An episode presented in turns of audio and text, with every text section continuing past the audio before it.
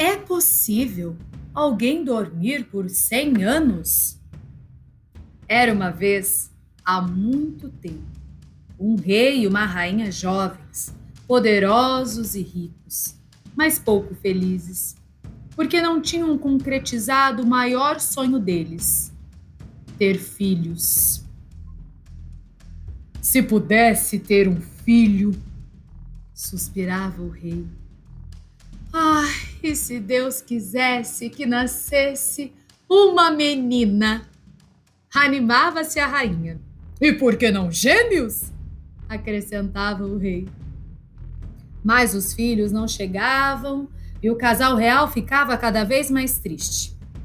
Não se alegravam nem com os bailes da corte, nem com as caçadas, nem com os gracejos dos bufões, e em todo o castelo reinava uma grande melancolia. Mas, uma tarde de verão, a rainha foi banhar-se no riacho que passava no fundo do Parque Real. E, de repente, pulou para fora d'água uma ranzinha. Majestade! Majestade! Não fique triste, o seu desejo se realizará logo. Rabé. Antes que passe um ano, a senhora dará à luz uma menina. Rabé. E a profecia da rã se concretizou. E meses depois, a rainha deu à luz uma linda menina. O rei, que estava muito feliz, deu uma grande festa de batizado para a pequena princesa, que se chamava Aurora. Convidou uma multidão de súditos, parentes, amigos, nobres do reino e, como convidadas de honra, as treze fadas que viviam nos confins do reino. Mas, quando os mensageiros iam saindo com os convites, o camareiro Mor correu até o rei preocupadíssimo. Majestade! Majestade! As fadas são treze e nós só temos doze pratos de ouro. O que faremos? A fada que tiver que comer de no, no, no, no prato de prata, como os outros convidados, ela poderá se ofender e uma fada ofendida. O rei refletiu longamente e decidiu. Não convidaremos a décima terceira fada, disse resoluto. Talvez nem saiba que nasceu a nossa filha e que daremos uma festa. Assim, não teremos complicações. Partiram somente doze mensageiros com convites para doze fadas, conforme o rei resolvera. No dia da festa, cada uma das fadas chegou perto do berço em que dormia a princesa Aurora e ofereceu à recém-nascida um presente maravilhoso. Será a mais bela moça do reino, disse a primeira fada debruçando-se sobre o berço. E há de ter caráter mais justo, acrescentou a segunda. Terá riquezas à verdade vista, proclamou a terceira. Ninguém terá o coração mais caridoso que o seu, afirmou a quarta a sua inteligência brilhará como o sol, comentou a quinta. Onze fadas já tinham passado em frente ao berço e dado à pequena princesa um dom. Faltava somente uma, entretida, em tirar uma mancha do vestido, no qual um garçom desajeitado tinha virado uma taça de sorvete. Quando chegou a décima terceira, aquela que não tinha sido convidada por falta de pratos de ouro. Estava com a expressão muito sombria e ameaçadora. Terrivelmente ofendida por ter sido excluída.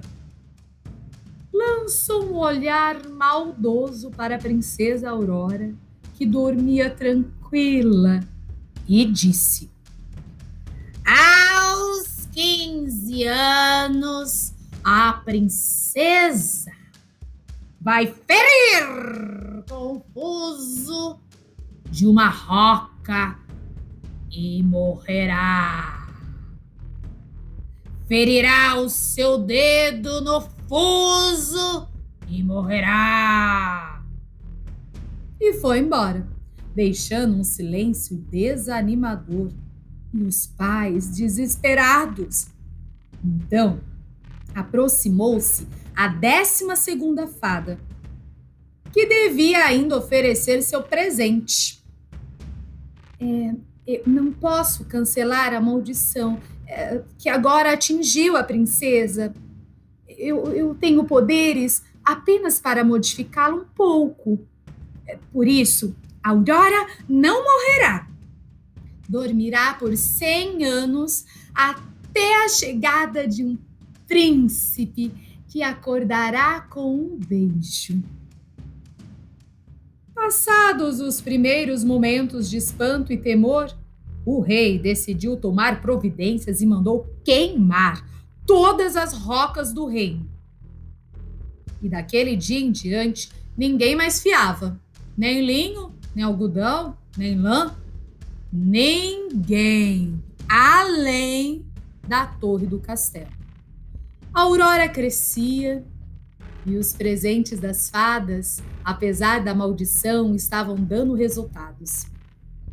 Era bonita, boa, gentil e caridosa. Os súditos a adoravam. No dia em que completou 15 anos, o rei e a rainha estavam ausentes, ocupados numa partida de caça. Talvez, quem sabe, em todo esse tempo, tivessem até esquecido a profecia da fada malvada.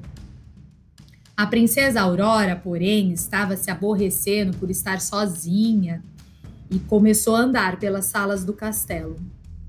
Chegando perto de um portãozinho de ferro que dava acesso à parte de cima de uma velha torre, abriu.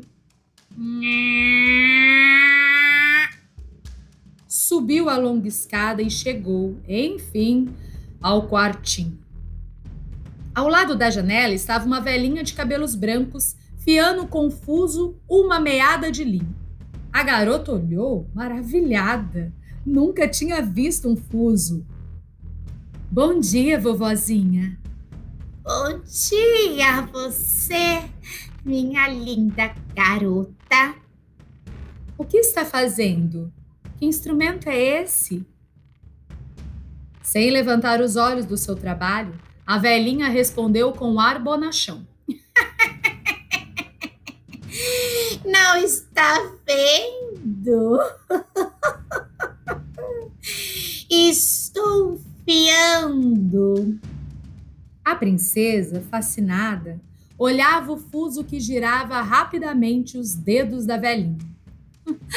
Parece mesmo divertido esse estranho pedaço de madeira que gira assim rápido. Eu posso experimentá-lo também? Sem esperar a resposta, pegou o fuso e, naquele instante, cumpriu-se o feitiço.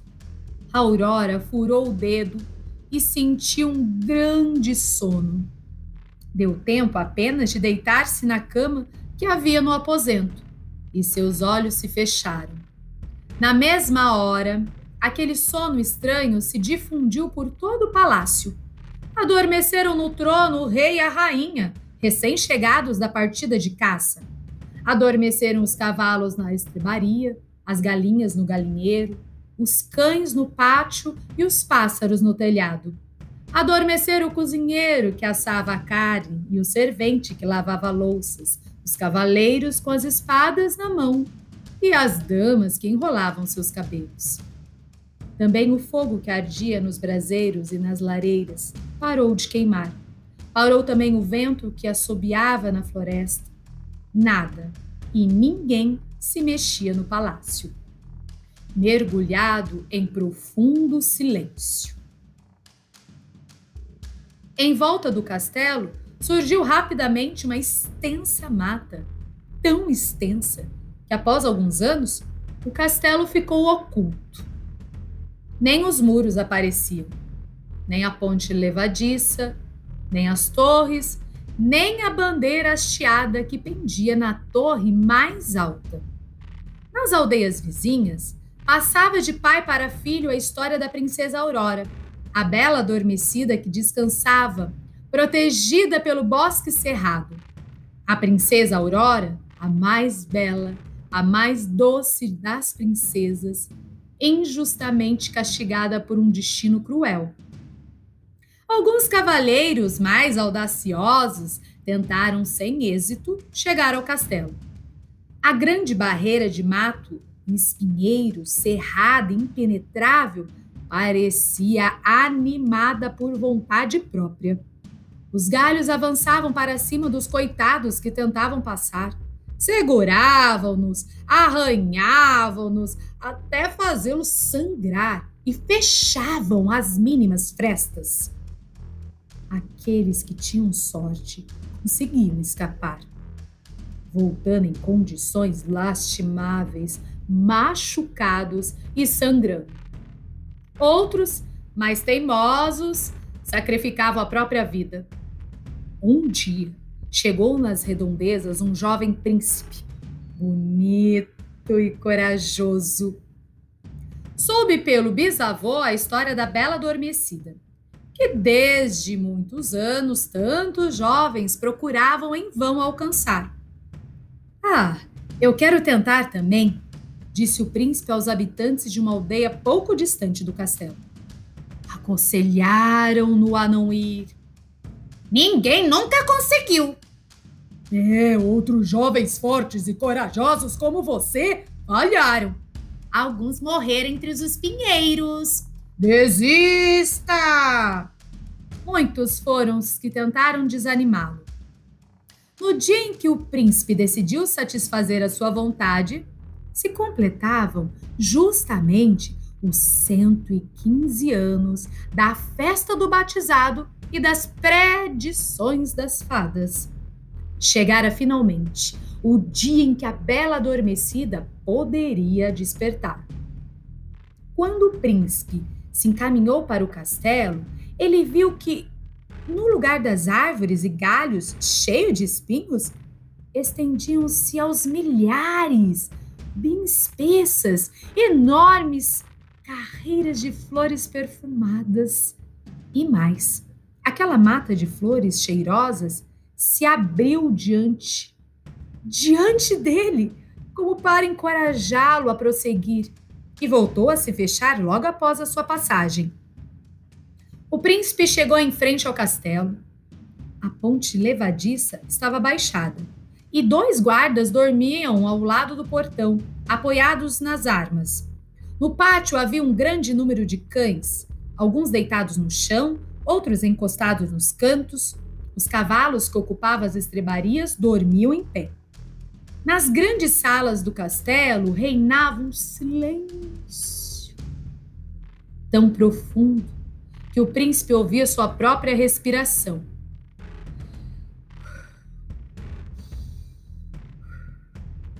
Um pouco ofegante, ressoando naquela quietude.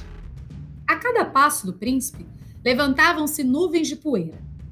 Salões, escadarias, corredores, cozinhas, por toda a parte o mesmo espetáculo. Gente que dormia nas mais estranhas posições. O príncipe perambulou por longo tempo no castelo. Enfim, achou o portãozinho de ferro que levava à torre. Subiu a escada e chegou ao quartinho em que dormia a princesa Aurora. A princesa estava tão bela, com os cabelos soltos, espalhados nos travesseiros um rosto rosado e risonho. O príncipe ficou deslumbrado. Logo que se recuperou, inclinou-se e deu-lhe um beijo. Imediatamente a Aurora despertou, olhou para o príncipe e sorriu. Todo o reino também despertara naquele instante. Acordou também o cozinheiro que assava carne, o servente, bocejando, continuou lavando as louças, enquanto as damas da corte voltavam a enrolar seus cabelos. O fogo das lareiras e dos braseiros subiu alto pelas chaminés e o vento fazia murmurar as folhas das árvores. A vida voltara ao normal. Logo, o rei e a rainha correram à procura da filha e, ao encontrá-la chorando, agradeceram ao príncipe por tê-la despertado do longo sono de cem anos. O príncipe, então, pediu a mão da linda princesa em casamento. Ah, que felicidade! Ah, e ela, por sua vez, já estava apaixonada pelo seu valente salvador. Eles então se casaram e viveram felizes para sempre.